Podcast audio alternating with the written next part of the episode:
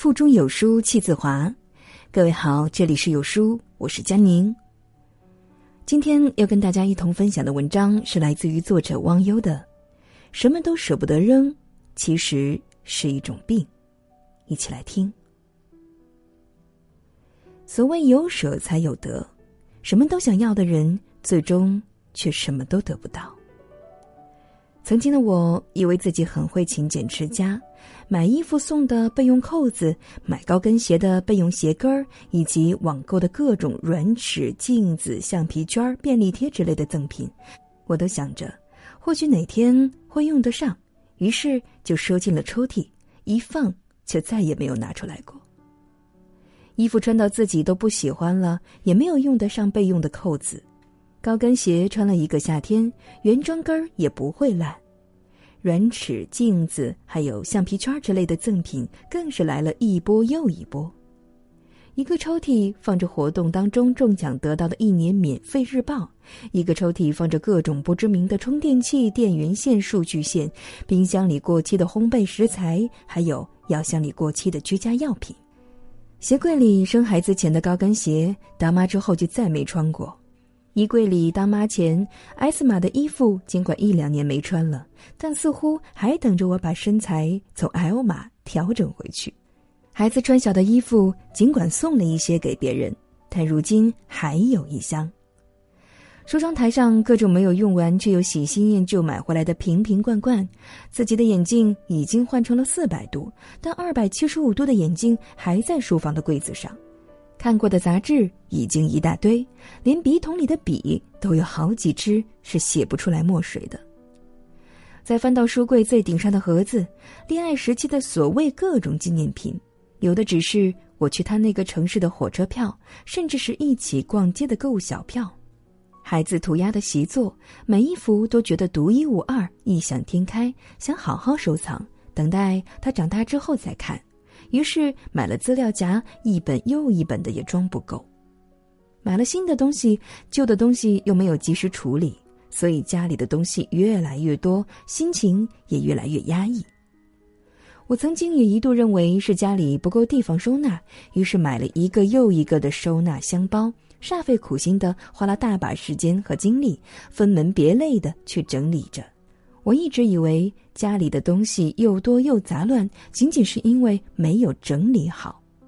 直到后来，我才知道我得了一种叫做囤积症的病，才瞬间觉得自己原来不是勤俭持家，而是有病。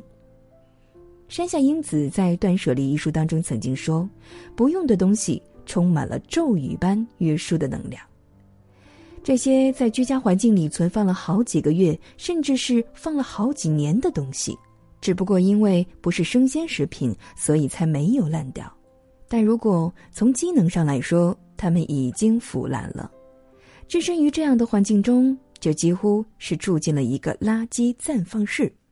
住在一个充满了咒语般约束能量的垃圾暂放室，人怎么会感觉心情舒畅呢？可是，为什么要把这些垃圾扔掉这么困难呢？山下英子认为，扔不掉东西的人可以分为三种：第一种，逃避现实性，没时间待在家里，也没时间收拾屋子，找各种各样的事情让自己忙碌起来，反正家里乱七八糟的，也不想在家待下去了；第二种，执着过去性。过去的东西非要收着留着当宝贝，留恋过去的幸福时光。第三种，担忧未来性，囤的东西主要是为将来不知何时会发生的事情而着想，才发现曾经的自己既执着于回不去的过去，又焦虑于不可知的未来。总之，就是成功的让自己没有全心全意的活在当下。有病就得治啊！先是从源头上控制买买买，这个对于大多数女人来说确实是有些困难的，特别是对于衣服、还有鞋包、护肤品之类的东西。现在我会克制一下，护肤品真的快用完了再买，换季不能用的擦手霜，那就赶快用来擦脚或擦身体，尽量不要去浪费。衣服鞋子买一件进来的同时，也要清理出去一件。实在是买了又不合适又不能退的，转送或者是转卖都可以。还有个办法就是买之前放进购物车冷静几天，如果过几天看了之后还觉得喜欢，那就买。我发现有些东西过几天看着就已经不对眼儿了。除了控制好不随便买买买之外，也要对现有的物品进行扔扔扔。先要对那些绝不会用到的、也没有多少利用价值的东西下手，通通打好包，放在楼道垃圾箱，任凭小区的保洁阿姨处置。那些小赠品，还有备用扣之类的，竟是如此。过期的杂志、报刊、坏了的家电，也都整理出来，叫回收人员上门收走。不再适用的东西，再喜欢也要放手。能送人的送人，能捐赠的捐赠。有件我很喜欢的连衣裙，刚生完孩子的时候只能够穿大码，第一次穿进去上班的时候，有一个同事也非常喜欢，又不好意思买跟我一样的。后来没多久，我的体重就轻了一个码，穿着有些宽大，于是委婉的表示要把裙子送给同事，希望他别嫌弃。没想到他特别喜欢，后来还经常穿着来上班。其他 S 码的衣裙，即使是身材恢复了，那些款式啊、花色呀，也不再适合我的年纪了，果断送给了弟弟的女朋友。他觉得看得上眼儿的都让他挑走，还有一些冬天的保暖衣物之类的。打包邮寄给需要的山区，有的城市呢是有慈善收购点的，只需要整理好送过去就可以了。其他的都打包好放在楼道的垃圾箱，任凭保洁阿姨处理。至于那些代表着过去的物品，相册呀、奖章啊这些是必要的纪念品之外，其他的大都可以扔掉了。要知道，一些积年累月的东西是会散发出一些陈旧的霉味儿的。一年一年下来，这样的东西积多了，家里的气场就会跟博物馆一样了。第三点，一通扔扔扔下来，请注意啊，这里的“扔”是清理的意思，但并不代表着要必须浪费。我本人呢是坚决反对浪费的，我还是主张物尽其用。有时家里吃剩下的面包，会带给小孩儿到小区去喂鱼。不光家里杂物东西少了很多，而且自己的心里也舒畅了。不要以为光现实中囤积这些用不上的东西是毛病得治，囤积症还会以其他的方式出现。比如微信收藏夹里存满了各类的文章，当初只是看了个开头就觉得很好，想收藏起来，等哪天有空再翻出来看，结果却再没看过。手机上下载了好多各种 APP，结果占据了内存，后来都没怎么发挥过用途。听说还有人推人脉的，三教九流的人都结交应酬，只怕将来有一天会对自己有帮助。但事实上，真正需要帮助的时候，这些交情不深的人他未必会帮你，而且你也不想去找他。这些本可以都扔了的。但是收藏夹里的文章还是没有清除，而手机 APP 也没卸载。那些交往不深的人还在微信里，不备注的话，对方换个头像昵称，你都不知道对方是谁。一般囤积行为并不是什么严重的心理疾病，但是多少都体现在了这个人过于焦虑未来，或者是迷恋过去。长此以往，对人的身心健康肯定会有影响的。俗话说：“有舍才有得。”什么都想要的人，最终什么都得不到。清理一些家中用不上的东西吧，换一个舒适整洁的居家环境，让每次回到家的感觉更是美好。清理掉一些无用的社交，让每段关系的脉络都很分明，再好好的维护，让情感世界变得更加坚定而有温度。清理掉一些心头的杂念，让自己轻装上阵面对生活。每天保持心情愉悦，过好当下的每分每秒。毕竟，过去回不去，将来还未来，只有当下，才是我们能把握的。在这个碎片化的时代，你有多久没有读完一本好书了？长按扫描文末二维码，在有书公众号菜单免费领取五十二本共读好书。我是主播佳宁，在魅力江城、省市同名的地方吉林为你送去问候。如果喜欢我的声音，欢迎在文末下方找到主播的个人微信，复制添加到您的微信好友当中。每天我会在朋友圈当中选取十名微信好友与其进行互动聊天。感谢你的收听明天同一时间我们不见不散。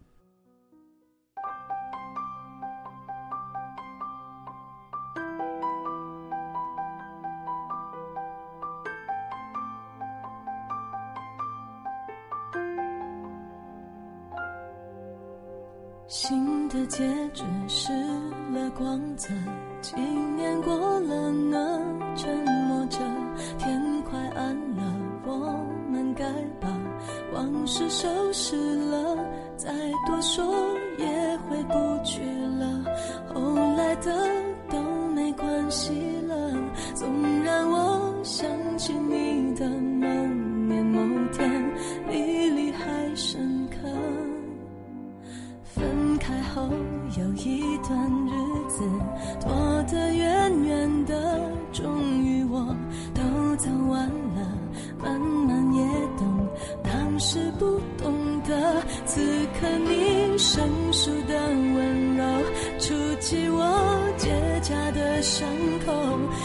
很多